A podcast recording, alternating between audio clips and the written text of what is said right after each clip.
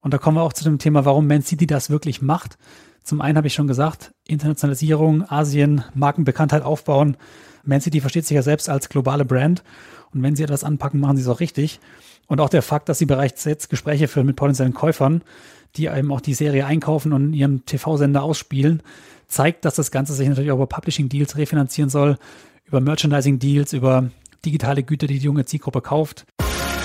Der Sponsors Podcast im Dialog mit Sportlern, Unternehmern und Visionären über das Milliarden-Business Sport. Mit Philipp Klotz und Daniel Sprügel. Hallo und herzlich willkommen zum Sponsors Podcast. Schön, dass ihr wieder mit dabei seid und zuhört, äh, wie ihr es gewohnt seid. Äh, Daniel und ich per Fernschalte, diesmal nicht Hamburg, Berlin, sondern Düsseldorf, äh, Berlin. Das tut dir hoffentlich keinen Abbruch. Äh, hallo Daniel, wie geht's hier? Mir geht's sehr gut und lustigerweise, normalerweise bin ich ja immer unterwegs. Heute bist du es mal. Du bist bei Spoak, richtig? So sieht's aus. Ja. Wir haben gerade das Modul Digital Disruption, da sind wir ja äh, im Thema und gerade ist noch die letzten Minuten äh, des Gastvortrags von Andreas Heiden von äh, der DFL Digital Sports, der Andreas treffe ich jetzt eine ganze Weile, ja schon im letzten Podcast in Wolfsburg. Jetzt hatten wir ihn auch hier bei der Spork und wir hatten äh, echt einen spannenden Case zusammen äh, aufbereitet. Die Kollegen, Teilnehmer, wir hatten um die 30 Teilnehmer hier bei dem Modul, ähm, haben einen, einen Case vorgesetzt bekommen oder eine Challenge äh, sozusagen. Die, die durften für und mit der DFL, mit, mit, mit Zahlenmaterial und auch mit äh, Input aus dem indischen Markt eine eine Kampagne, einen Post äh, für äh, den indischen Markt erstellen, der jetzt auch in den nächsten Tagen, Wochen und Monaten live geschaltet wird.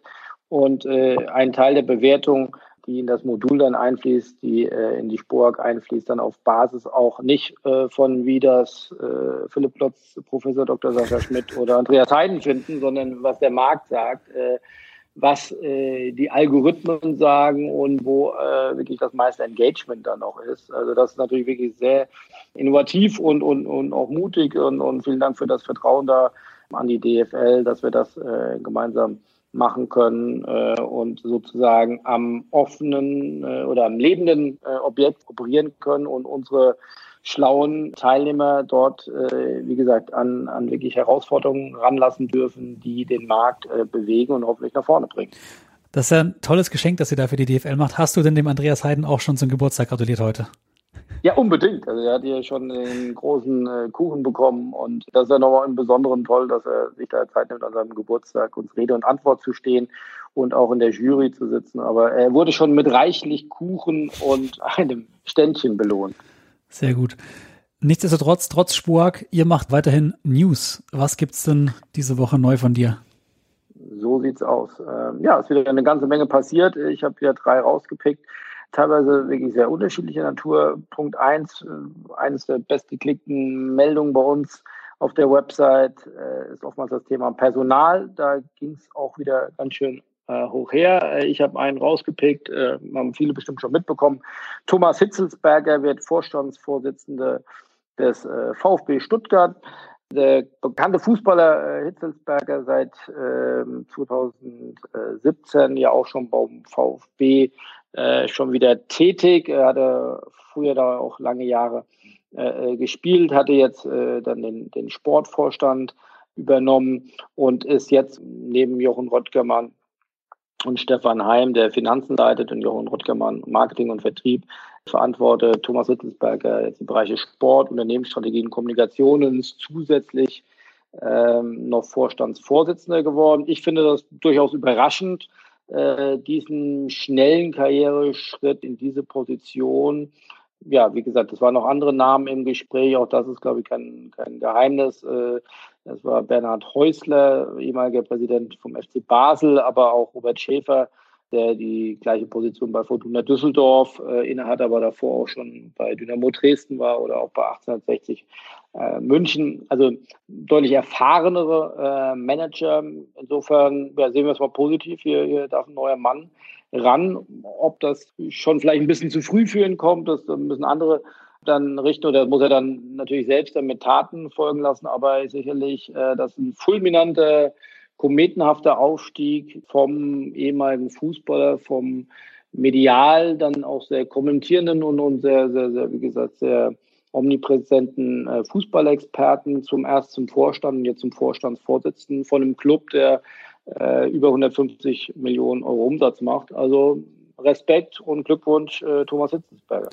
Dem solltest du auf jeden Fall mal von der Spurk erzählen, dann hat er weiter die Möglichkeit, sich on the job weiterzubilden. So sieht's aus. Er hat, äh, kann sich bestimmt dann drei Tage frei nehmen und äh, äh bei uns dabei sein. In der Länderspielpause. genau, wir müssen das Scheduling müssen wir noch ein bisschen anders machen. Nein, aber ernsthaft, bin gespannt, wie, wie das verfolgt ist. Es gibt ja ähnliche, äh, jetzt kein Einzelfahren, Oliver Kahn bei Bayern München. Wie gesagt, wenn man auch hier, wie gesagt, kann ja der, der geneigte Podcast-Hörer da vielleicht mal zwischen den Zeilen lesen, was da äh, meine persönliche Meinung zu ist. Ich, ich glaube, äh, um die Bundesliga dann noch weiter ähm, zu entwickeln oder wenn man den, den Blick über den Teich wagt, äh, will jetzt gar nicht sagen Amerika, wo das noch deutlich mehr als Business und als Entertainment gesehen wird, aber auch in die Premier League, wo wirklich an, an vielen Stellen wirklich äh, sehr erfahrene Manager aus dem Sport- und Entertainment-Bereich äh, agieren. Beispiel Liverpool, wo ein Peter Moore CEO ist, der lange Jahre äh, die Geschäfte von EA Sports geleitet hat, der da im, sowohl im, ein Unternehmen zu leiten große Erfahrung hatte, äh, im Bereich Sports Entertainment große Erfahrung hatte, im Bereich Leadership große Erfahrung hatte. Da glaube ich, kann derjenige dann noch mehr Expertise mitbringen. Aber wie gesagt, vielleicht macht es äh, auch äh, die Oliver Kahns und Thomas Hitzelsberger da einen herausragenden Job. Äh, wir werden es erleben. Aber äh, ist auf jeden Fall, wie gesagt, durchaus überraschend. Auch wie gesagt, Oliver Kahn äh, äh, habe ich jetzt noch nicht gesehen, dass er jetzt ganz viele äh, Unternehmen vorgeleitet hat mit 750 Millionen Euro Umsatz und mit 1000 Mitarbeitern. Aber wir lassen uns überraschen. Auf der anderen Seite, Olli Kahn hat ja auch eine entsprechende Weiterbildung, glaube ich, in Harvard sogar gemacht und die war auch gar nicht so günstig, hat gleichzeitig noch eine eigene Firma, die er leitet. Und er bekommt ja noch, glaube ich, die zwei Jahre Zeit, die er dann neben Karl-Heinz Rummenigge in der, ja, als, als Mentor an der Seite im Vorstand verbringen darf. Also er wird ja quasi rangeführt an das Ganze. Thomas Hitzelsberger springt ja so ein Stück weit ins, ja, ins kalte Nass und muss sich alles selbst erarbeiten, wenn ich es richtig rauslese. Ja, so scheint es zumindest von außen. Also insofern, ähm, ja, nichtsdestotrotz, äh, ich glaube, die Firma, die Oliver Kahn jetzt vorher geleitet äh, hat, ist, glaube ich, jetzt nicht unbedingt mit dem FC Bayern ähm, auch, auch zu vergleichen. Ich möchte das schon in gewisser Weise hinterfragen, ob das kurzfristig die beste Lösung ist, um den deutschen Fußball, um äh, die deutsche Bundesliga da wieder ein Stück weit näher an, an, an Top-Clubs von äh, Premier League über Paris Saint-Germain bis Real Madrid und, und, und Barcelona äh, zu bringen. Aber am Ende des Tages sitzen da sehr schlaue und erfahrene Menschen im Aufsichtsrat beim FC Bayern und die müssen das dann am Ende des Tages verantworten und die werden äh, mehr wissen als wir und äh, darum nicht die richtige Entscheidung getroffen haben lassen wir einfach mal so stehen äh, und kommen zum, zum zweiten äh, Thema. Ähm, das ist auch im Bereich Fußball und äh, schließt sich so ein bisschen an. Stichwort viel Geld ist im Spiel. Äh, der erste FC Nürnberg erzielt einen Rekordumsatz. Äh, der, die Klubberer, äh, der Club aus Nürnberg hat zum ersten Mal einen Umsatz von knapp 73 Millionen Euro erwirtschaftet. Das ist jetzt sicherlich in der Bundesliga nichts herausragendes, haben aber als Club, der jetzt ja wieder abgestiegen ist in die zweite Liga, äh, dann in der Bundesliga-Zeit ein ähm, Rekordumsatz nicht nur, sondern auch ein äh, Rekordgewinn äh, erlöst. Und zwar ein Gewinn von über 8 Millionen Euro. Das sind wirklich sehr große Zahlen und äh, kann damit auch zum ersten Mal ein positives Eigenkapital ausweisen.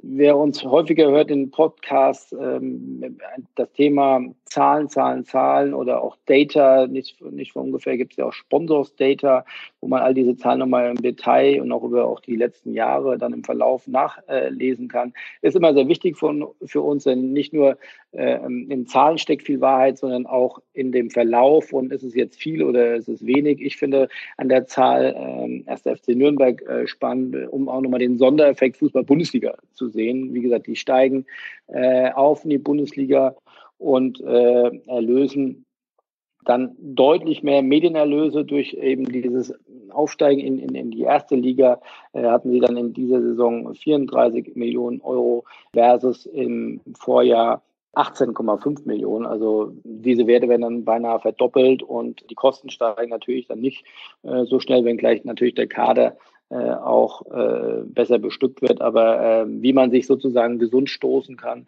an der Fußball-Bundesliga, auch wenn man äh, dann wieder absteigt, äh, dann das mit, einem, mit guten kaufmännischen Handlungen zu hinterlegen. Es haben, gibt viele gute Beispiele, wie jetzt auch Darmstadt 98 schon ein paar Saisons her, aber die auch da nicht äh, ausgeflippt sind und äh, sehr teure Spieler gekauft haben, sondern das Geld mitgenommen haben, den Club gesundet haben. Äh, das sind, glaube ich, sehr gute äh, Zeichen, wie man einen Club äh, führen kann und wenn einmal ein außergewöhnlicher sportlicher Erfolg kommt, dass man den dann auch äh, ja, zur baren Münze macht und eben den Umsatz äh, mitnimmt und äh, sozusagen nachhaltig den Club auf gesunde Füße stellt. Und dann äh, ja auch wieder in, im, im Thema Fußball, da passiert nun mal am, meisten ähm, der DFB. Ähm, da haben wir ja auch schon äh, in Teilen drüber gesprochen. Der stellt sich neu auf. Jetzt hier gibt's mal eine negative äh, Meldung und zwar hat SAP sein Sponsoring beendet oder wird es äh, auslaufen lassen. Äh, der Vertrag geht noch bis äh, März 2020. Ähm, das wäre jetzt für sich jetzt erstmal nichts Großes, Ungewöhnliches. Die Häufung äh, ist allerdings dann schon äh, erwähnenswert, wenn man mal äh, das auch wieder äh, sich genauer anschaut, dann äh, sieht man das zum Beispiel äh, Ende 2018 auch der langjährige Sponsor Bitburger seine Zusammenarbeit beendet hat. Äh, McDonald's hatte das äh, ihnen gleich getan. Mercedes-Benz ist ausgestiegen, ist allerdings ersetzt worden. Auch von Volkswagen. Wie gesagt, wir haben einen neuen Präsidenten mit Herrn Keller. Danny Strich hat äh, sein Amt als äh, Vermarktungschef des, des DFB abgegeben. Also hier wird äh, vieles neu angegangen oder muss neu angegangen werden, kann neu angegangen werden, ist der Grundstein gelegt worden für die DFB-Akademie. Also hier ist nicht nur äh, weiter so angesagt, sondern hier wird vieles neu gemacht. Das birgt ja auch viele Chancen, aber natürlich auch Herausforderungen. Also wir dürfen sehr gespannt sein, was sich beim DFB in den nächsten Wochen, Monaten und, und Jahren tut. Ähm, sportlich ist das ja das eine, aber auch wirtschaftlich äh, wir einiges an Bewegung und personell ohnehin. Aber apropos Bewegung, das ist ja ein Ball, den du, glaube ich, ganz gut aufnehmen kannst. Nicht nur beim Berliner Marathon, sondern auch beim Wiener Marathon war ja einiges in Bewegung, was du äh, ja mit sehr interessiertem Blick verfolgt hast. Ja, von, von Ball zu sprechen wäre es nicht so gut. Ich glaube, Staffelstab trifft es besser, weil wenn die Leichtathletik gehen. Ich möchte über eine neue Form von Content Marketing sprechen, beziehungsweise die Rückkehr einer Content Marketing Form. Ihr habt es ja vielleicht alle mitbekommen. Ich gehe mal stark von aus, nämlich am am vergangenen Wochenende wurde ja Sportgeschichte geschrieben. Zum einen auf Hawaii, wo es den ersten deutschen Doppelsieg gab mit Frodeno bei den Männern und Anne Haug bei den Frauen. Aber darum geht's gerade nicht. Es geht um Eloid Kipchoge. Der Kenianer ist als erster Mensch einen Marathon unter zwei Stunden gelaufen. Genauer gesagt eine Stunde 59 und 40 Sekunden. Also sehr gut. Dabei handelt es sich aber um einen inoffiziellen Weltrekord. Denn was er da gemacht hat, war nicht in einem Rennen, nicht in einem offiziellen Wettbewerb, sondern ein, ja, ein inszeniertes Event, ich sage mal unter klinischen Bedingungen klinisch, weil ähm, ich glaube, da wurde sogar extra Asphalt für ihn neu, neu verlegt in Wien auf einer Strecke, die eigentlich perfekt war, um einen Marathon zu laufen. Er hatte auch Unterstützung von über 40 Helfern und ich glaube, das macht den Ganzen zum inoffiziellen Weltrekord, weil die Helfer sich abgewechselt haben. Normalerweise darfst du das nicht. Hinter der ganzen Aktion steckt nicht, was viele vermutet haben, Nike. Die haben das, glaube ich, vor zwei Jahren gemacht in Monza in Italien. Da hat er den Rekord leider verpasst. Jetzt steckt dahinter Ineos. Viele, die kennen vielleicht Ineos noch nicht. Das ist ein britischer Chemiekonzern, der allerdings mehr als nur einmal zuletzt in der Kritik stand, weil er vor allem ja umstrittene Fracking-Methoden eingesetzt hat, für auch für Umweltverschmutzung ein Stück weit steht. Und die betreiben jetzt im letzten Jahr oder haben ihre ihre Aktivitäten im Bereich Sponsoring verstärkt. Und verstärkt ist gut, sehr krass verstärkt. Also die haben zuletzt das äh, Team Sky gekauft, in die Tour de France gewonnen, also das Radsportteam. Die haben OGC Nizza gekauft für 100 Millionen, den äh, League A Club und die haben nochmal einen draufgelegt für 126 Millionen, das britische Team für den Amerika Cup 2021 gekauft. Man spricht da von einem Greenwashing. Wenn man es jetzt auf Sport bezieht, kann man fast schon sagen Sportswashing. Die genauen Kosten, die Ineos jetzt investiert hat, in die, ja, in die Inszenierung der, der Marke und des, des Events in Wien sind jetzt nicht bekannt. Ich glaube, dahinter steckt die Idee, ähnlich wie bei Red Bull damals, Stratos 2012, die knapp 50 Millionen investiert haben. Ich glaube, einen ähnlichen Betrag sollte man hier wahrscheinlich auch aufrufen. Die hatten damals einen medialen Wert von knapp 6 Milliarden erzielt durch die Abdeckung. Die ersten Anzeichen, also der Stream auf den digitalen Kanälen war im zweistelligen Millionenbereich und so weiter, zeigt schon, dass dieses Invest sich wahrscheinlich gelohnt hat für Ineos. Auch wenn ich persönlich, ja, ich habe es glaube ich im letzten Podcast schon mal angedeutet, nicht so begeistert bin von so einem ja, Sportswashing, Greenwashing, wie auch immer. Ich glaube, echter Umweltschutz geht anders. Was sagst du dazu, Philipp? Ja, ich habe das gar nicht so ähm, eng verfolgt, aber ähm, ich würde da jetzt da durchaus mal eine Gegenposition aufbauen, ähm, weil ich ja durchaus immer finde, Unternehmen, die viel Geld in Sport investieren, ähm, das finden wir oder finde ich natürlich erstmal gut. Äh, nichtsdestotrotz äh, muss es natürlich zielgerichtet sein, da gebe ich dir, dir völlig recht. Aber ähm, nur weil ich jetzt mit äh, Sportmarketing oder Dinge Projekte sehr umfänglich anstoße und die auch sehr stark aktiviere. Das finde ich erst jetzt mal nicht in, in der fragenswürdig und äh, wie gesagt, auch äh, Chemieunternehmen dürfen, denke ich, Kommunikation machen, so, solange sie natürlich äh, dort äh, ein, ein sauberes Business oder, oder da nichts äh, Verbotenes an anderer Stelle tun oder das übertünchen ähm, wollen. Das geht, davon gehe ich jetzt mal aus. Aber wie gesagt, es gibt ja auch ein Chemiekonzerne von, von BASF bis äh, Ivonic, äh, äh, die ja auch in, in Deutschland äh, sehr umfänglich Sponsoring äh, machen. Also insofern äh, sage ich erstmal neuer Player äh, on the pitch. Und äh, ich bin sehr gespannt, ob sie dann auch im deutschsprachigen Raum ein bisschen mehr machen wollen. Jetzt sagen Wien sicherlich äh, deutschsprachiger Raum, aber sagen wir, das äh, Team um Kipchoke ist ja doch eher dann international aufgestellt. Also von daher bin ich gespannt, was sie für Expansionsstrategien oder weitere Kommunikationsstrategien auch dabei großen Sportwettbewerben von, von Champions League über Fußball-Weltmeisterschaft, Europameisterschaften etc. etc. oder eben auch Fußball-Bundesliga oder, oder nationaler deutschsprachiger Sport. Insofern ähm, ich sehe das erstmal positiv. Hier ist jemand mit tiefen Taschen, der sehr an das Kommunikationsfeld Sportmarketing glaubt und das bewerte ich erstmal positiv. Ich glaube, es ist das erste Mal, dass wir so wirklich eine ganz konträre Meinung haben. Ich sehe es wirklich überhaupt nicht positiv. Es ist auch in Ordnung, dass du das sehr positiv siehst. Klar, es kommt Geld in Sport, in unsere Branche, was erstmal per se positiv ist. Auf der anderen Seite, ich glaube, wenn so Unternehmen wie Ineos, das ist eine persönliche Meinung jetzt, so weitermachen und vor allem unsere Umwelt nicht gut tun, dann werden wir irgendwann ein Problem haben, dass wir gar kein Sponsoring mehr haben, weil die Welt nicht mehr wirklich existiert. Das geht aber jetzt ein bisschen zu weit hier im Podcast über die Debatte, die ja auch ähm, aktuell medial und auch in der Gesellschaft geführt wird, zu Recht auch nochmal hier breitzutreten. Na gut, aber, aber, aber wie gesagt, äh, also A, weiß ich zu wenig über Ineos, muss ich offen zugestehen. Auf der anderen Seite, dann dürfte, müsstest du auch kritisieren, dass ein Volkswagen vielleicht als Automobilunternehmen äh, gewisse Dinge macht. Also da muss man sagen, ja, muss man die, darf man, muss man die Kirche im Dorf lassen. Aber du hast völlig recht, es gibt gewisse Grenzen, die ich jetzt hier in, in, in der letzten Akribie jetzt auch nicht äh, kenne. Insofern äh, da können wir ja jetzt auf jeden Fall den Faktencheck mal rausholen, wie bei Blasberg, und äh, das vielleicht nochmal nachrecherchieren.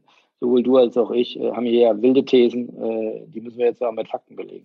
Ja, was wir auf jeden Fall nicht machen, ist äh, Whataboutism. Das ist, glaube ich, auf Twitter kursiert. Ähm, das ist die Sache, wenn man sagt, guck mal, was machen der und der, der Vergleich bringt an der Stelle nichts. Ich gucke jetzt gerade nur auf Ineos und gebe dir natürlich recht, sowas wie Volkswagen oder andere Konzerne muss man da auch hinterleuchten.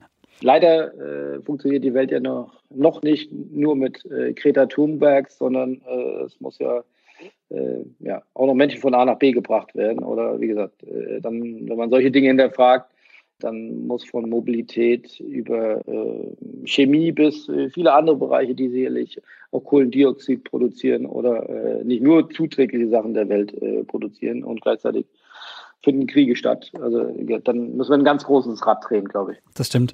Das machen wir jetzt aber nicht. Wir sind bei 20 Minuten und da wir noch ein bisschen Zeit haben, habe ich erstmals in der Geschichte des Sponsors Podcasts noch ein zweites Thema. Und du hast mir erlaubt, dass ich es auch mitbringen darf. Ich konnte mir nicht entscheiden, welches ich auf die Agenda packe. Und es geht um eine Anime-Serie von Manchester City, also ein Comic, wenn man so will. Man City ist hier fündig geworden auf der Suche nach dem nächsten großen digitalen Geschäftsmodell, zumindest was die Potenziale angeht. Und die Citizens, wie sie auch genannt werden, sind gerade dabei, diese Anime-Serie zu entwickeln, gemeinsam mit drei Partnern. Das sind Entertainment-Unternehmen aus Singapur, Spanien und den Philippinen, also auch mehr aus Richtung Asien, was auch eindeutig die Zielgruppe ist, der asiatische Raum, um neue Fans und neue Erlöse zu generieren. Kurz zu, zum Inhalt der Anime-Serie, da geht es um die Sky Blue Academy, also wirklich die Jugendakademie von Man City. Und es geht um junge Kinder, Mädchen und Jungen, also beide Geschlechter, die in der Akademie eben leben und Fußball spielen. Das wird eine Serie sein, die hat 26 Episoden, hat 22 Minuten, wird aktuell schon produziert. Die Zielgruppe sind hier 8- bis 11-Jährige, also eine sehr, sehr junge Zielgruppe. Ähm, starten soll das Ganze Anfang 2022. Das mal die Rahmenbedingungen.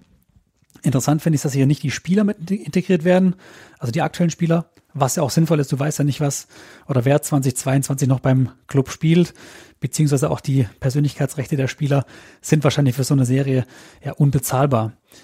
Interessant finde ich, dass äh, das Ganze so ein bisschen ja, ähnlich dem Vorbild die Kickers und Tsubasa Osora, ich weiß nicht, ob du es kennst, damals in den 90ern. Ich bin damals mit aufgewachsen. Das ist, äh, war auf jeden Fall ein sehr, sehr großer Erfolg, gerade in der jungen Zielgruppe. Und da kommen wir auch zu dem Thema, warum Man City das wirklich macht. Zum einen habe ich schon gesagt, Internationalisierung, Asien, Markenbekanntheit aufbauen. Man City versteht sich ja selbst als globale Brand. Und wenn sie etwas anpacken, machen sie es auch richtig. Und auch der Fakt, dass sie bereits jetzt Gespräche führen mit potenziellen Käufern, die eben auch die Serie einkaufen und in ihrem TV-Sender ausspielen, zeigt, dass das Ganze sich natürlich auch über Publishing-Deals refinanzieren soll, über Merchandising-Deals, über digitale Güter, die die junge Zielgruppe kauft. Das sieht so aus, als hätte Man City da, wie sagt man, die Nadel im Heuhaufen gefunden. Ich bin gespannt, ob das sich auch wirklich auszahlt. Sehen wir dann im Sponsors Podcast Nummer 352 wahrscheinlich. Ja, bald kommen wir ja in die dreistelligen Zahlen. Ja, aber ich finde das sehr spannend. Da schließt sich ja fast wieder ein Kreis. Wir haben ja angefangen mit der, mit der Sport, weil gestern hat hier Claudio Borges, äh, hört sich vielleicht auf den ersten äh, Schritt nicht unbedingt nach einem Mitarbeiter von, von Adidas an oder er ist Global Director für Sports Marketing äh, bei Adidas, war vor aber fünf Jahre auch bei Man City und hat da gestern berichtet, das ist ja wie gesagt, bei der Spork auch so, der noch nicht, äh, diejenigen, die noch nicht hier waren, ähm, das sind nicht hier die äh, Standardvorträge, sondern die, die Gastdozenten, Gastreferenten berichten immer von ihrer Karriere. Und dann ist es, das geht immer so eine Viertelstunde, um einfach mal die Vita kennenzulernen, damit eben auch die potenziellen Führungskräfte von morgen, die jetzt hier bei uns äh, studieren, äh, dass sie auch mal ja sehen, das ist nicht immer nur an äh, der äh, geraden Linie gezogen, sondern da gibt es auch mal Umwege, da gibt es auch mal Zufälle. Äh, das macht es ja dann irgendwo auch menschlich und, und auch nachvollziehbar. Aber ja, da hat er eben auch sehr ähm, explizit ist er eingegangen auf Man City und wie die darauf Wert gelegt haben, auch Best of its Class Manager in den jeweiligen Bereichen äh, einzustellen. Er hat dann im Bereich Fan Relationship gearbeitet, da was auch diese Customer Centricity extrem äh, gelebt. Äh, die CEOs immer gesagt, wir müssen hier Dinge anders machen. So, da sind wir wieder bei äh, Oliver Kahn und Thomas Hitzelsberger.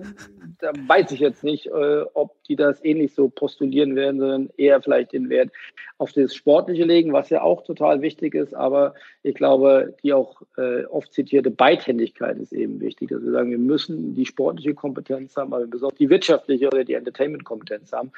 Und da finde ich es ein tolles Beispiel, was du sagst. Das können wir ja vielleicht dann auch nochmal mit Links in die Shownotes äh, packen. Das braucht man ja nur auch hier über den Tellerrand zu gucken, äh, was eine NBA und Co. macht, wie die auch versucht, dann ähm, die jungen Zielgruppen, die jungen äh, Sympathisanten von Basketball zu engagieren über, über Maskottchen, aber auch eben sehr bewusst auch schon für eigene mediale Inhalte, die nur für junge Zielgruppen ausgespielt sind. Also hier macht, finde ich, äh, Man City den nächsten äh, logischen Schritt. Äh, hat man ja auch mit äh, All or Nothing gesehen, äh, wie zugänglich sie äh, sich da auch gezeigt haben. Eine der ersten Clubs, die so nah dann externe Medien rangelassen haben.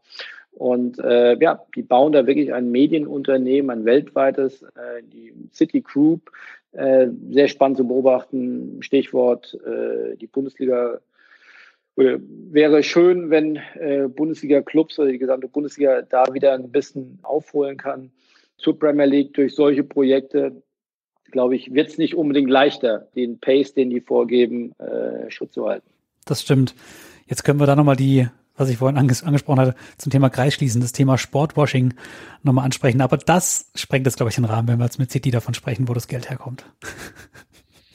Das stimmt, ja. Äh, aber auch hier, ich habe äh, jüngst äh, ein sehr interessantes Hintergrundgespräch mit, mit NBA-Vertretern gehabt. Auch hier äh, hieß es dann eher so, da ging es dann mehr um, um das Geldverdienen Und äh, äh, wie gesagt, dass die auch ein sehr großes Eigenverständnis haben. Da geht es darum, ob die auch äh, sich noch stärker integrieren in den Spobels. Und äh, da war dann ein Hauptziel, äh, das ist sehr business-driven. Und das heißt, äh, die Milliardäre, die Franchise-Nehmer äh, noch noch reicher zu machen. Wie gesagt, das muss man mögen, aber ich finde, die amerikanischen Sportler und auch Man City, die machen ja kein Geheimnis daraus.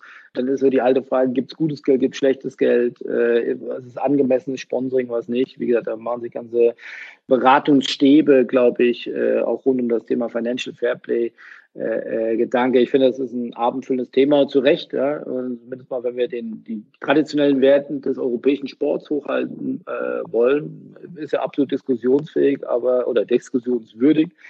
Aber wie gesagt, ich finde das immer ein bisschen kurze Beine, wenn es dann immer äh, oder etwas populistisch, wenn das eine dann irgendwie das böse Geld ist und das andere ist das gute Geld oder äh, äh, das eine ist überkommerzialisiert. Am Ende des Tages, glaube ich, geht es um, um gute Unterhaltung und ein authentisches Produkt, was immer äh, eine große Customer Centricity hat. Äh, ähm, und das mag in Europa dann ein anderes äh, Produkt sein, weil die Fans dort eher vielleicht dann den traditionelleren Fußball haben in Amerika oder in Asien ist es aber wiederum ein anderes Produkt. Und da einfach, auch das jetzt ein bisschen Buzzword der aktuellen Zeit, aber Diversity und da auf die, auf die Zielgruppen dann ähm, einzugehen. Ich glaube, äh, wir täten gut daran, äh, die Bundesliga oder viele Clubs und Sportrechtehalter täten gut daran, da noch multilateraler vernetzt zu sein und da vielleicht noch mehr Experten äh, zu haben und äh, ja, da neue Wege zu beschreiten. Dann würde ich sagen, lass uns das Ganze hier schließen. Du musst zurück zu Spurg. Du musst wahrscheinlich heute Abend noch die Abschlussparty mitnehmen bei Spurg, wie immer. Was hast du denn nächste Woche vorbereitet? Wer wird unser Gast sein im Podcast hier in Episode 98? Das ist in der Tat Philipp Liesenfeld, ein ehemaliger Spurg äh, ein sehr äh, smarter äh, Typ, der die mittlerweile die digitalen Geschicke äh, und die digitale Strategie beim 1. FC Köln leitet und der auch einer der ersten oder das der erste Club, äh, die trotz eines Abstiegs dann vor, vor zwei Jahren in die zweite Liga äh, es durchgezogen haben, ein Accelerator-Programm auf die Beine zu stellen. Jetzt haben sie den zweiten Batch, nennen die das, ähm, an den Start gebracht. Das war das zweite Bootcamp. Die nächsten zehn Startups stehen bereit und da wollen wir, oder will ich mir mal erklären lassen, A, was waren die Learnings jetzt aus dem ersten Turnus, äh, was wird jetzt verändert und auf welche weiteren Startups äh, können wir uns freuen. Der bringt die dann zu großer Wahrscheinlichkeit auch mit äh, auf den auf den Spobis, äh, sodass wir dann auch von den neuen Startups im Bereich äh, Sports Tech äh, dann lernen können oder uns mit denen austauschen können. Also insofern, ich finde das ein spannendes Thema. Äh, welche Geschäftsmodelle von morgen werden dort entwickelt und der 1. FC Köln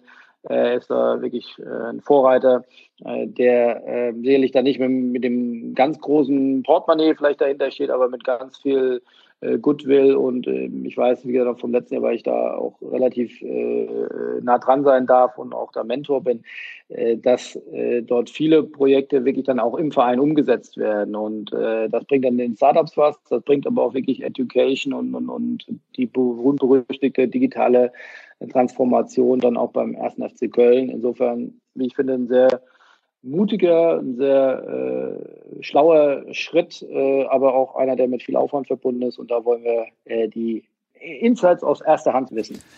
Freuen wir uns drauf. Ich wünsche dir jetzt noch ganz viel Spaß bei der Spurg und wir hören uns dann wieder in zwei Wochen, Philipp. So sieht's aus. Liebe Grüße, bis dann. Mach's Tschüss. gut. Ciao, ciao.